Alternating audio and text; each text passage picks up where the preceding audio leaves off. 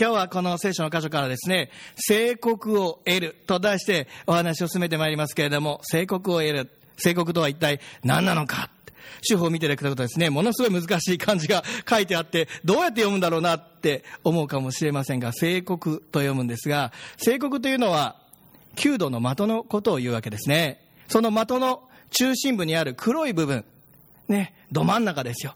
あれを聖告というわけなんですが。まあですから、的のど真ん中を得る、射抜くということなんですが、まあどういうことかって。まあ日本語の中で的を射るという言葉がありますが、まあ最近では的を得るという言葉でも使われていますね。まあどっちでもいい。まあ日常の中で使われているんですが、でも NHK は的を射る。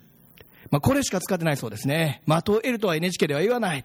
まあ、これが正しいということで使われているんですが、日常の中で、まあ、こういう風が正しいよって、結構、まあ、ざっくりと、まあ、使っている部分、あるいは、まあ、私の文化になっちゃっているものっていうのは結構あるんじゃないでしょうか。で、よくよく探ってみると、まあ、本当は全然違うって。全く違う。まあ、たくさんあるんですね。まあ、言葉なんか特にあるんですが、まあ、その中で、まあ、例えば、触りって言葉あるじゃないですか。ね、今、例えば遅れ、遅れてですね、入ってこられたとします、誰かが。で、皆さんの横に座られた。でね、もうだいぶ始まって立つって聞いて、そしたら、ね、大丈夫だよ。メッセージの触りだから。まあそんな感じで使う言葉じゃないかと思うんですが、初めの部分って、ね、映画でもそうですが、ね、ビデオを見ていて、ね、これ、映画どう？もうだいぶ進んだ。触りだから大丈夫。初めだから大丈夫。まあそんなニュアンスで使うと思うんですが、でもこれ日本語のまあ意味合いとすれば実はそうではないようです。要点を指すって。一番大事な部分。だからメッセージの触りって言ったらメッセージの要点なわけです。初めじゃないんですよ。えー、って日本語としてね、全然違うじゃないか。思いますね。あるいは、失笑って言葉あります。失笑。失笑を買うなんて言葉がありますが、まあ、どちらかというと、まあ、あざけ笑われるようなね、なんかちょっとへーっていう感じで使われると思うんですが、でも実はこれそうじゃないんです。失笑というのは、もう大爆笑。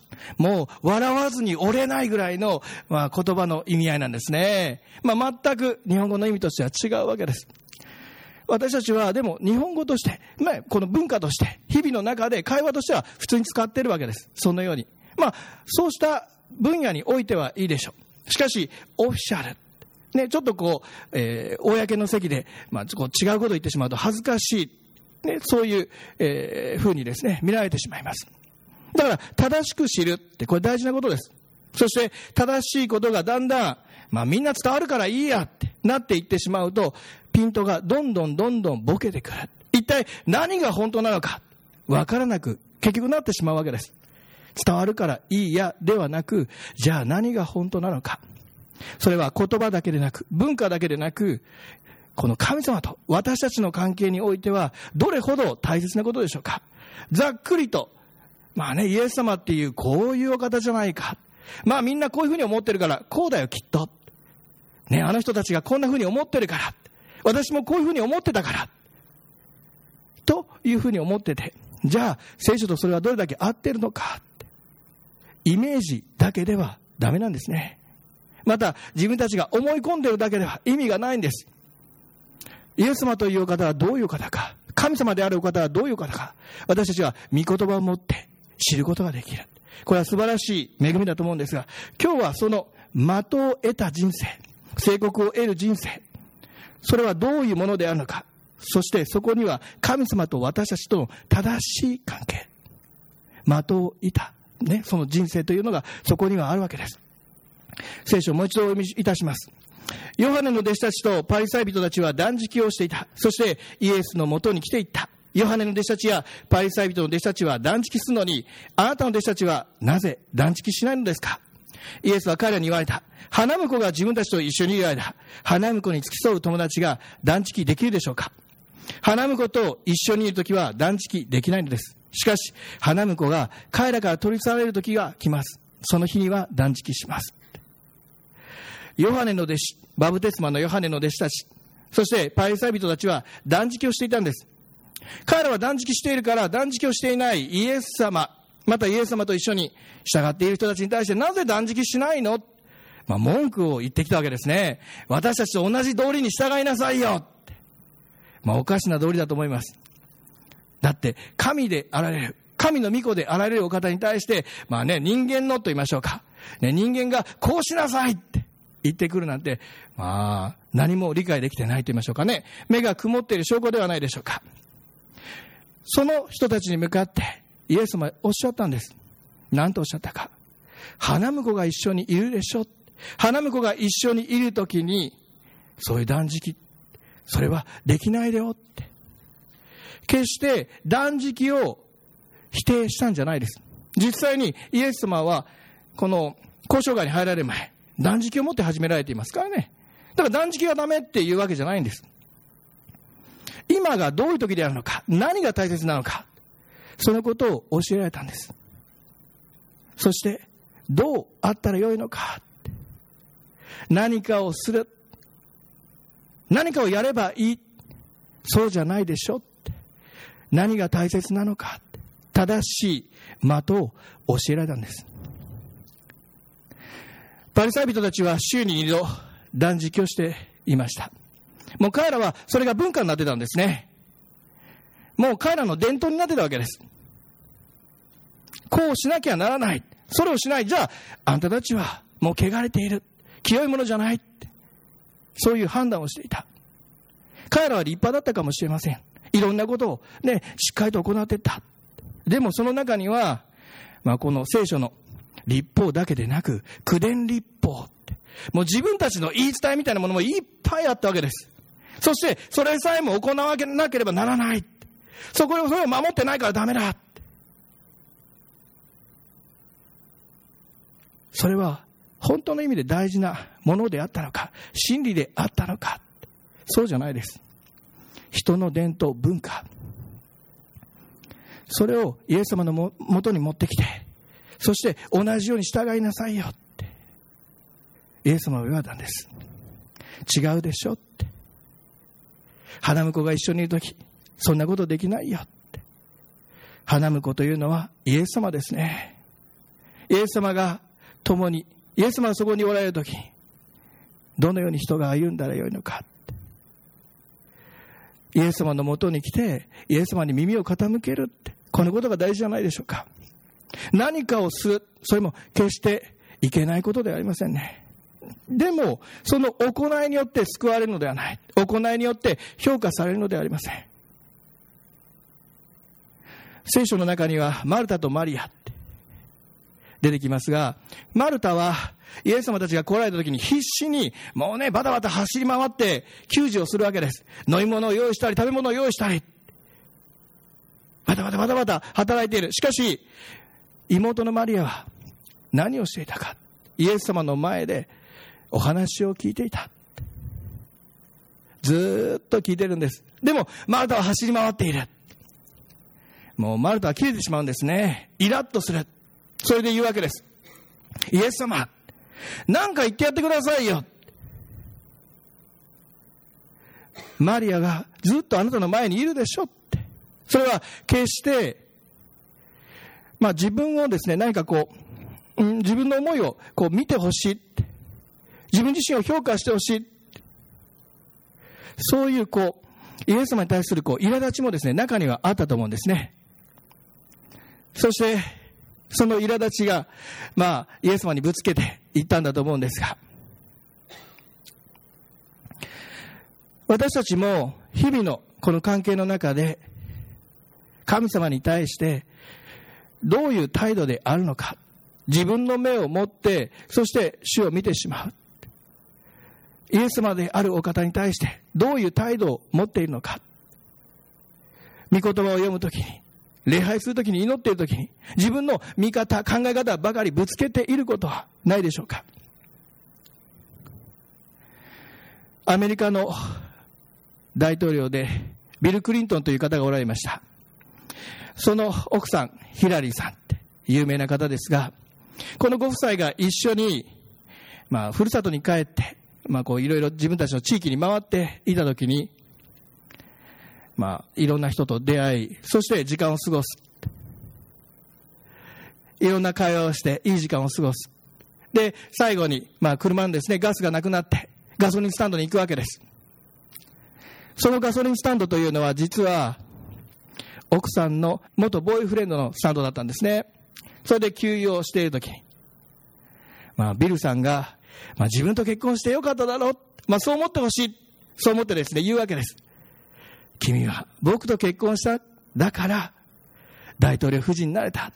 ね、ファーストレディーになれた。もうね、世界中が注目するような存在になれた。まあ、それは決してガソリンスタンドで働くということは悪いわけではないんですが、特別な存在にみんなに思ってもらえるだろうって。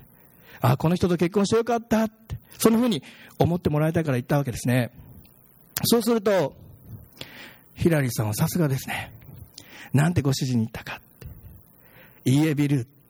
もし私が、このガソリンスタンドの彼と結婚していたら、彼が大統領になってたわって。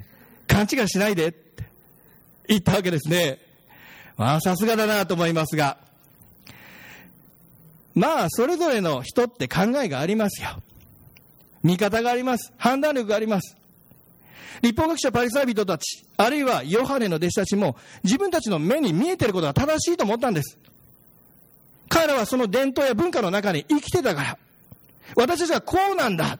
こういうふうにしてきたんだ。あなたたちも従いなさいよ。そうじゃなきゃならない。そういうふうに言ってきたわけです。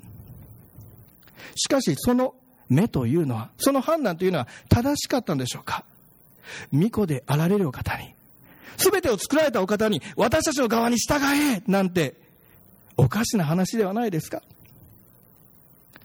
巫女であられる方を巫女だと気がつかない。巫女として受け取ろうとしない。なぜでしょう？彼らは自分たちの伝統や文化の中にいたからです。イエス様に聞き従おうとしない。イエス様を見ようとしない。イエス様の声を聞こうとしない。だからイエス様おっしゃった。花婿。私は花婿だ。あなた方のところに来られ来たんだ。だから一番大事なのは私と共に過ごすその時間なんだ。そしてその中で正確な的を教えてくださる。正しい方向。的を知っている。この情報を得るということは大事なことですが、しかし、それだけでは良くないですね。なぜか。その方法も必要です。それはどういうことでしょうね。続きを読みますね。イエスは彼らに言われた。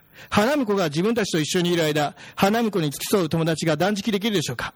花婿と一緒にいるときは断食できないのです。しかし、花婿が取り去られる時は来ます。その日には断食します。誰も真新しい布切れで古い着物の次をするようなことはしません。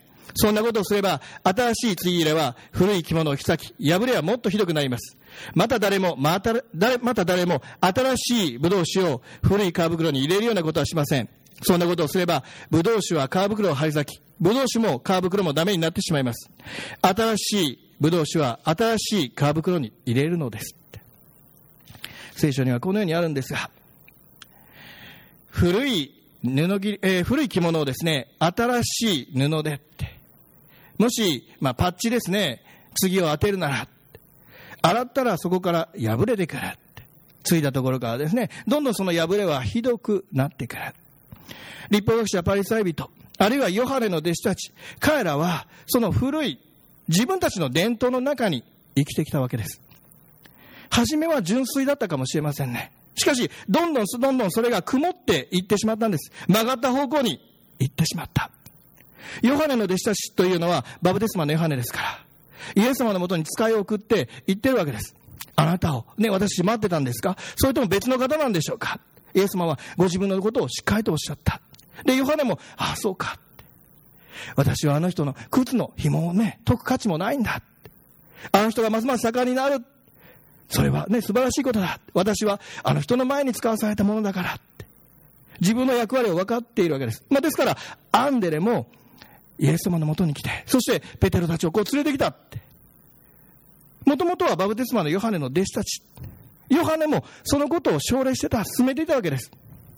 でもここにいるヨハネの弟子たちというのはじゃあどうかって。ヨハネの言わんとしていたことをよく理解していなかったんじゃないでしょうか。また、立法学者パリサイ人たちも同じですね。自分たちはこうやってきた。こういう歴史がある。だから、あなたたちも従いなさいよ。そこにイエス様という恵みを無理やり張ったとしても、信仰というものを無理やり張ったとしても、その、まあ何か一見ごまかしているように見えたとしても、全然意味がないわけです。破れはどんどんひどくなる。そして、イエス様によって救われるというこの恵みは、イエス様によって、イエス様という皮袋の中で、この成熟し、また、この発酵していくことができる。別の、もうね、この古くある私たちの考えや伝統や風習、そうしたものの中に入れていったら、それは破れるだけ。意味がない。そしてそれだけでなく、古いものを味わっていると、古いものに慣れ親しんでいると、あえて新しいもの、あえてその酸っぱい、しょっぱい、そうしたものを受け取ろうとしない。新しい刺激別にいらない。私たちはこれでやってきたんだから。立法学者パリサイ人たちにとって、また、ヨハネの一部の弟子たちにとって、イエス様が、巫女であられるお方がすぐ目の前にいるのに、彼らはそれを受け取ろうとしなかったんです。自分たちの居心地のいい場所を出ようとしなかった。救いよりも、恵みよりも居心地の良さ。自分たちの考え、風習、文化を選んだ。これは私たちも同じ歩みをしてしまう可能性があります。それはどういうことでしょう？自分たちの居心地の良さばかりに目を向けていると、古い自分のその価値観、それは信仰による価値観もそうです。信仰によるこの文化的なものもそうです。それをずっと握りしめていると、それが神様にとって、いや、そうじゃないよっておっしゃっておられるのに耳を傾けていかないと。新たにされる部分を私たちはこう受け取っていかないと。古いものとして、古い皮袋として、その新しい、せっかくそこにある恵みを受け取ることができずにいてしまう。聖書の中には、うなじの怖い民っていう言葉が出てきますね。それは出エジプトの時に、イスラエルの人々に対して言われている言葉ですが、彼らは荒野を旅していた時に、うなじが怖いって言われたわけですね。うなじってこうですが、ここが怖いってどういうことかって。まあね、主の言葉に聞こうとしない、耳を傾けようとしない、目を向けようとしない。出エジプトって、いつも主の恵みがそこにあったんです。マナがね、降って、そしてうずらが、うずらの肉を食べて、水を飲み、たくさんの奇跡がそこにはあった。雲の柱、火の柱があった。主の臨在に導かれていきながら、彼らは旅をしたんです。でも、うなじが怖かった。主に聞こうとしなかった。どういうことでしょう？信仰のうちにあると言いながら、私たちも同じようにうなじが怖くあろうと思えば、あることができるということなんです。柔らかい心を持とうとしないっていうことが、やろうと思えばできるということなんですね。主は私たちに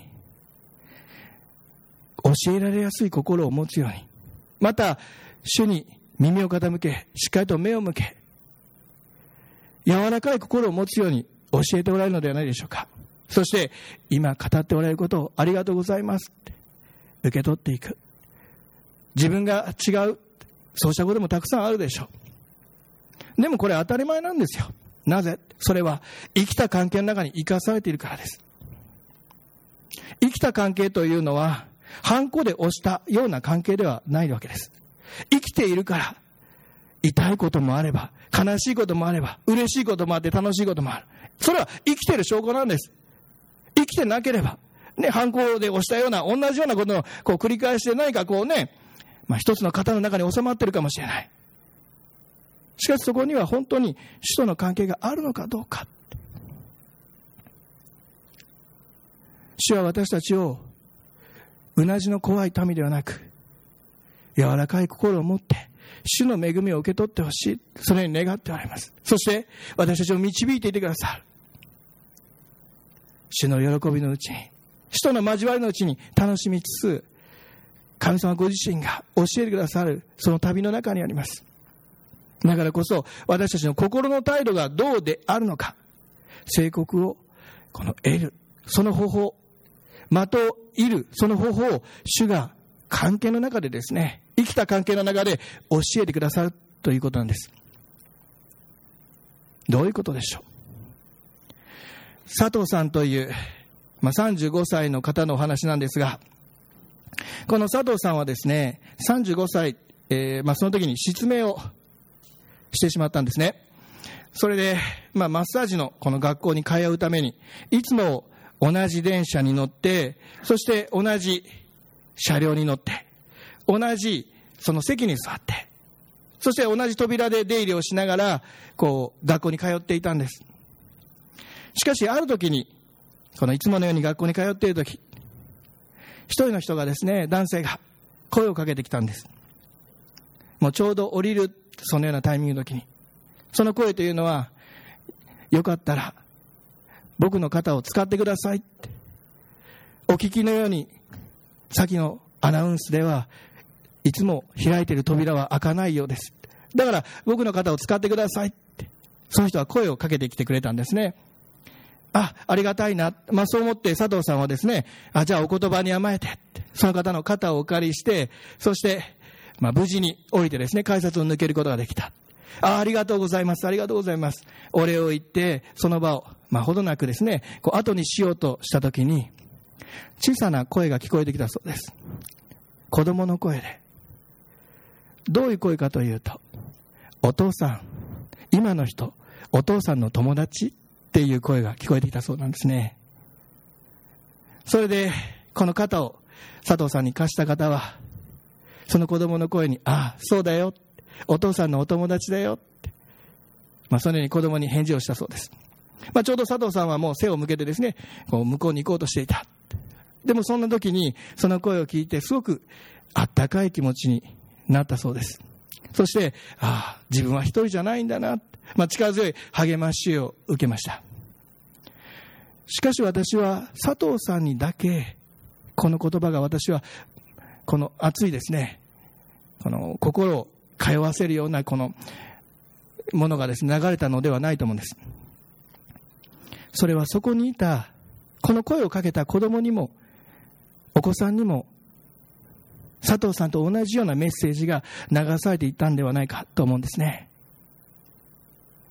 お父さんが肩をその佐藤さんに貸してあげることによって、どういうことが起こったのか、そしてそれがどういう意味なのか、その時には分からないかもしれない。しかし、時間が経った時に思い出して、ああ、こう、あの時のお父さんの行動はこういうことだったのかもしれない、強いメッセージとして残り続けていくんではないでしょうか。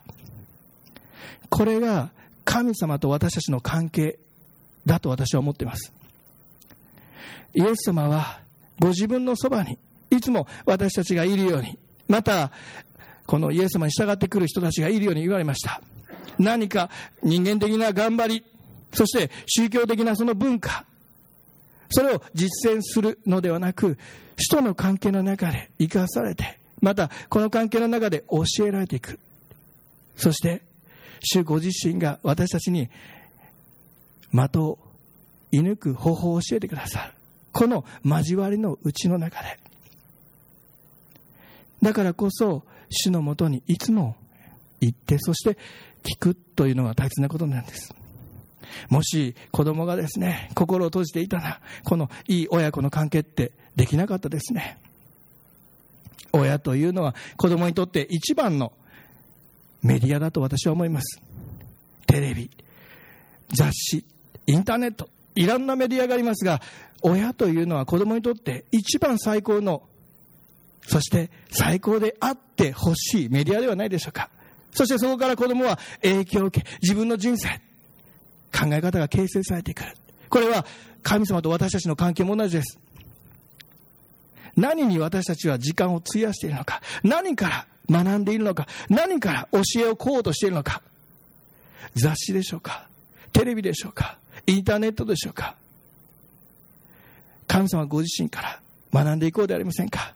私たちはいつも招かれ、そして人の関係を味わうことができるように楽しむことができるように、その関係をいただいています。それは、イエス様が私たちの罪の磨いとなり、十字架にかかり死んでくださった。そして、墓に葬られた後に3日目に蘇ってくださった、この救いを受け取っているからです。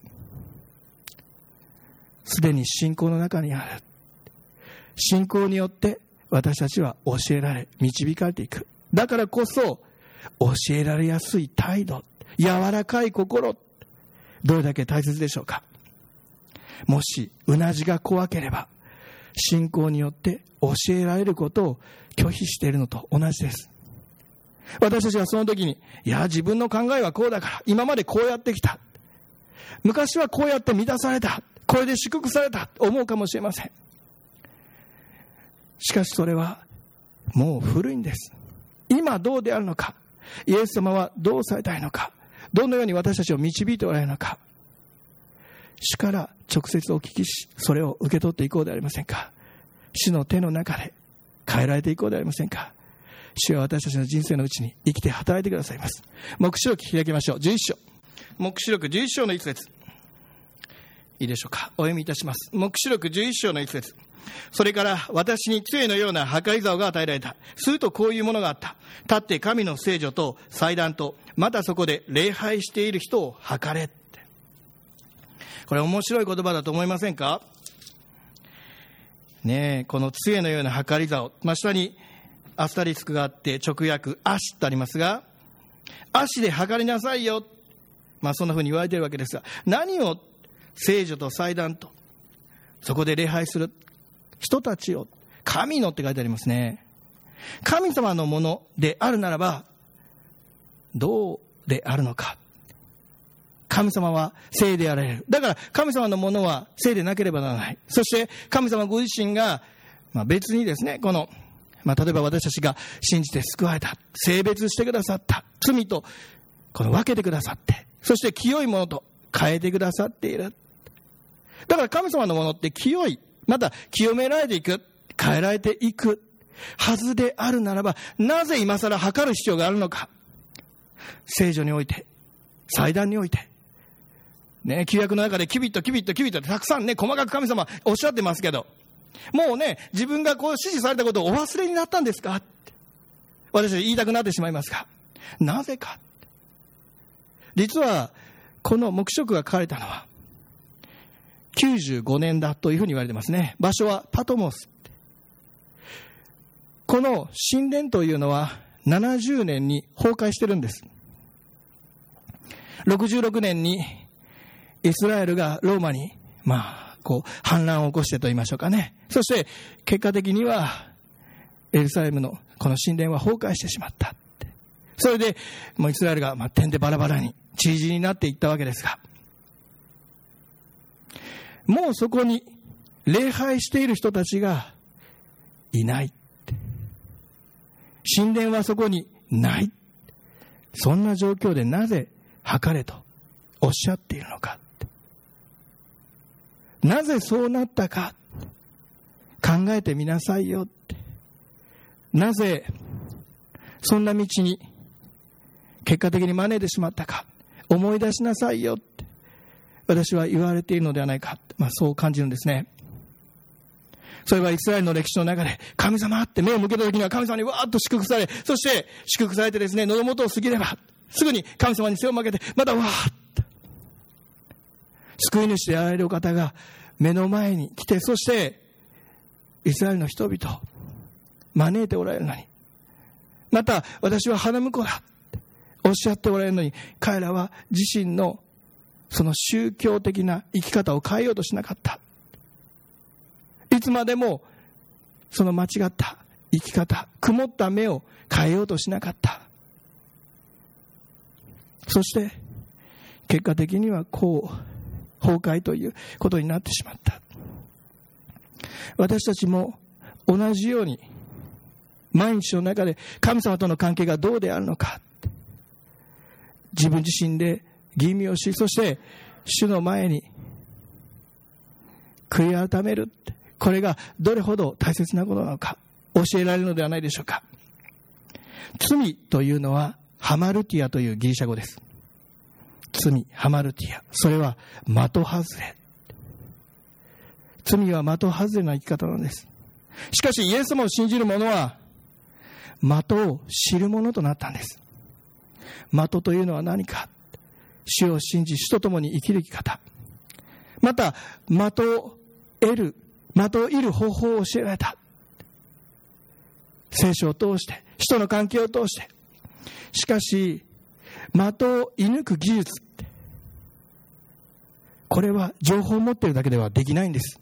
今から皆さんにゴルフクラブを渡して、そしてね、まあ、上手な人はですね、まあ、こううまく打てるかもしれませんが、あれだけ広いところをですね、プロの、まあ、すごい人たちは、まあ、3打か4打で入れるわけですよ。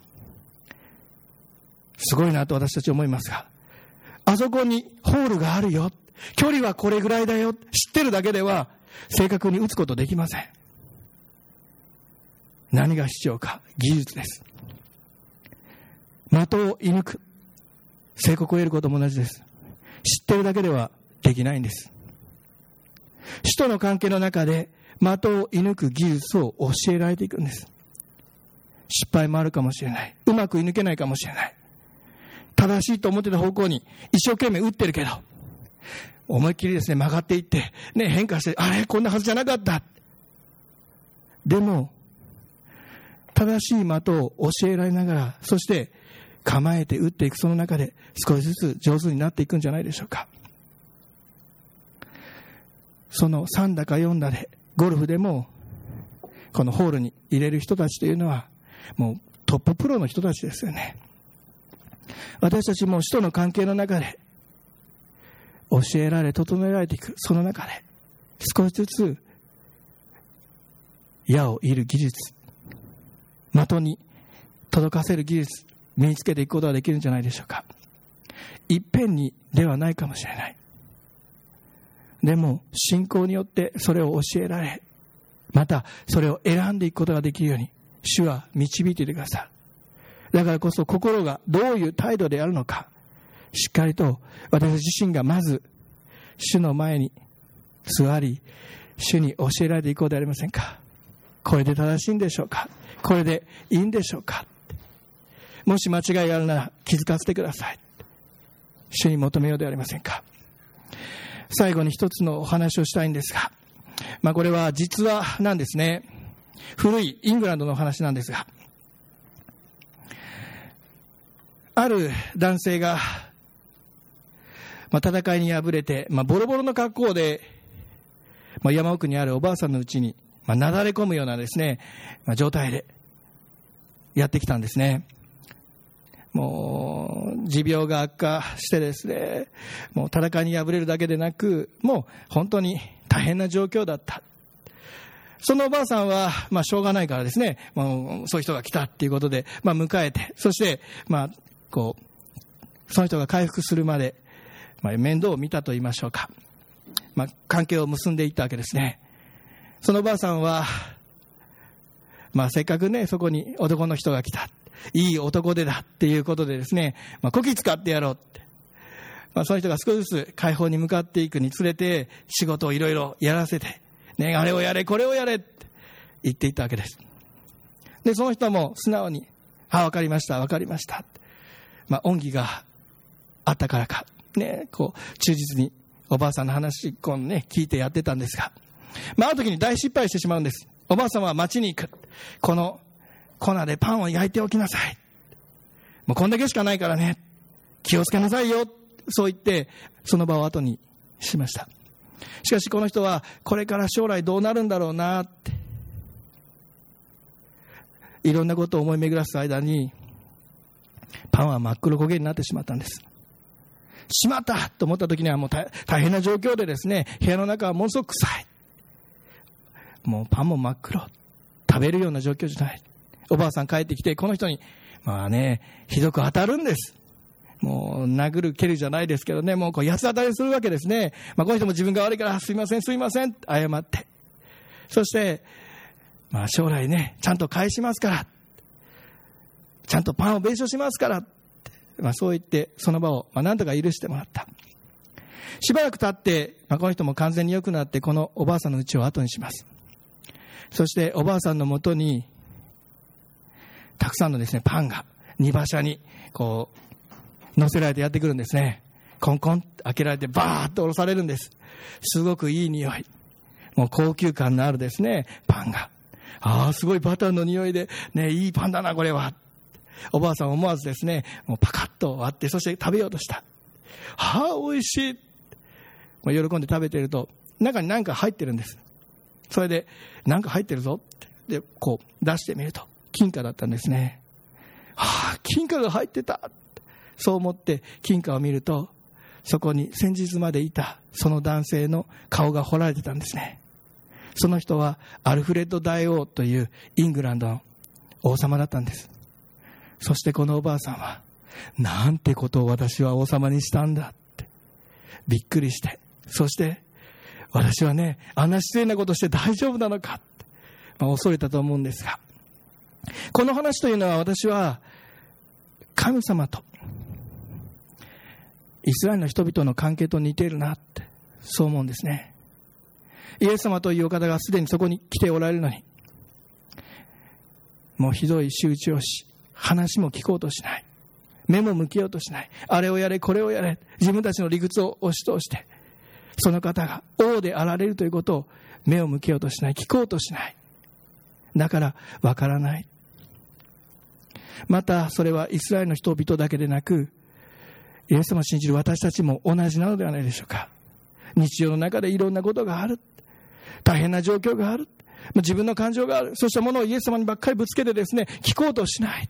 巫女であられる方その方は真理を知っておられるのに私たちはこう思うああ思うそう思う。いやこういうふうにするべきじゃないですか、まあ、説教までしてしまう。そうした弱さも私たちのうちにはないでしょうか。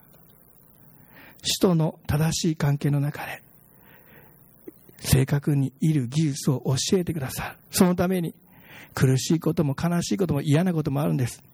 なぜか生きた関係だからです。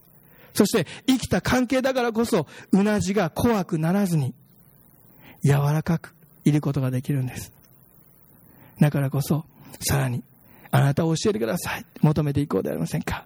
さらに主の恵みを味わっていきましょう。まず主の前に座りそしてお語りください。目を向けていきましょう。お祈りいたします。愛する天の地の神様あなたが生きて働いておられることを覚えてありがとうございます。私たちはさまざまな状況の中で心が揺さぶられることをいいことだとは思いません。むしろ何か成功する世の中的に認められることが神様の祝福だ。そのように目を向けてしまいやすいものです。しかし何よりもあなたの前で生きた関係の中に生かされている。